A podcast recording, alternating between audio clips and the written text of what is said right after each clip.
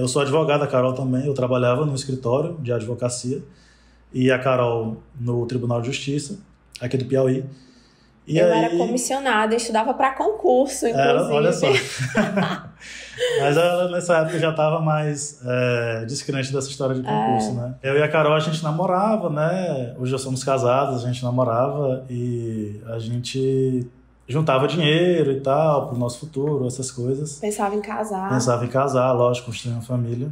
E chegou um momento que a gente viu que tinha que ganhar mais, né? Que precisava gerar renda extra e tal para, enfim, para o nosso futuro, poupar para o nosso futuro e poder investir mais. E nessa época, isso já faz, sei lá, uns cinco anos, mais ou menos isso. Nosso dinheiro realmente vivia contado. É, a gente. Eu comecei a pesquisar, né, formas de ganhar dinheiro e tal, e, e eu encontrei que dava para você gerar renda extra com essa questão de milhas, cartão de crédito, e aí foi que começou. É, eu comecei a desenvolver esse conhecimento. A gente começou a, de fato, ter uma renda extra muito boa com isso, complementando o nosso salário.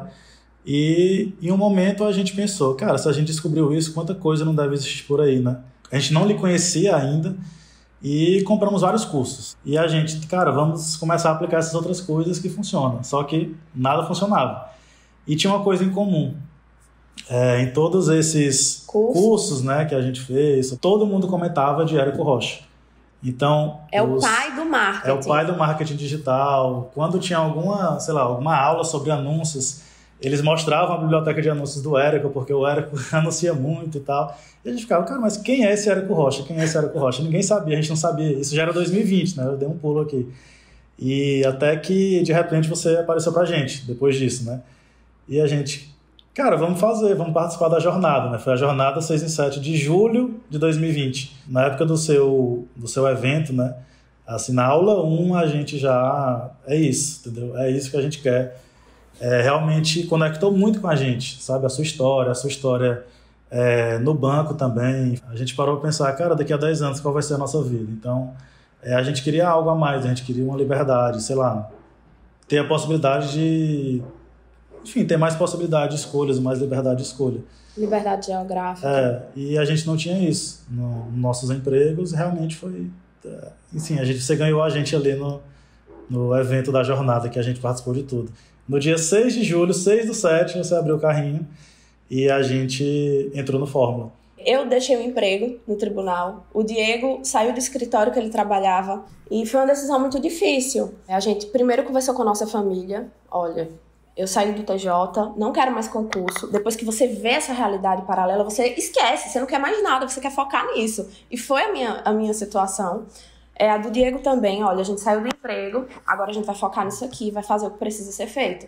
Então a gente precisa que vocês entendam. Podem até não aceitar tanto, mas a gente precisa que vocês respeitem esse momento, porque a gente vai se isolar um pouco, a gente vai botar a cara nisso aqui, vai mergulhar e vai fazer acontecer. Já chegamos marcando o lançamento, a gente não sabia nada. A gente não tinha ideia de nada. Primeiro vídeo raiz dele, que foi contando a história, a gente tentou gravar vários dias. Nossa, foi assim uma situação que a gente viu, não, vamos botar esse último aqui e tem que ser, porque senão vai ficar só procrastinando. Na primeira live do Diego, ele é uma pessoa super calma. Ele ficou tão nervoso que ele não saía do banheiro. Foi terrível. No dia da primeira live foi, foi tenso. Mas no final deu tudo certo. E, enfim, marcamos o primeiro lançamento. Nas lives, às vezes só aparecia eu, minha mãe e minha sogra. Mas a gente botou na cabeça que tem que ter constância. Não dava para parar, era o começo da jornada, tem que fazer acontecer até dar certo. Então, fizemos o primeiro semente, seis vendas, que pra gente foi muito bom, ficamos felizes, validamos a oferta, fomos pro clássico. Foi um balde assim de água fria na gente, porque na nossa mente a gente tava fazendo tudo certinho. Como é que foi o seguinte?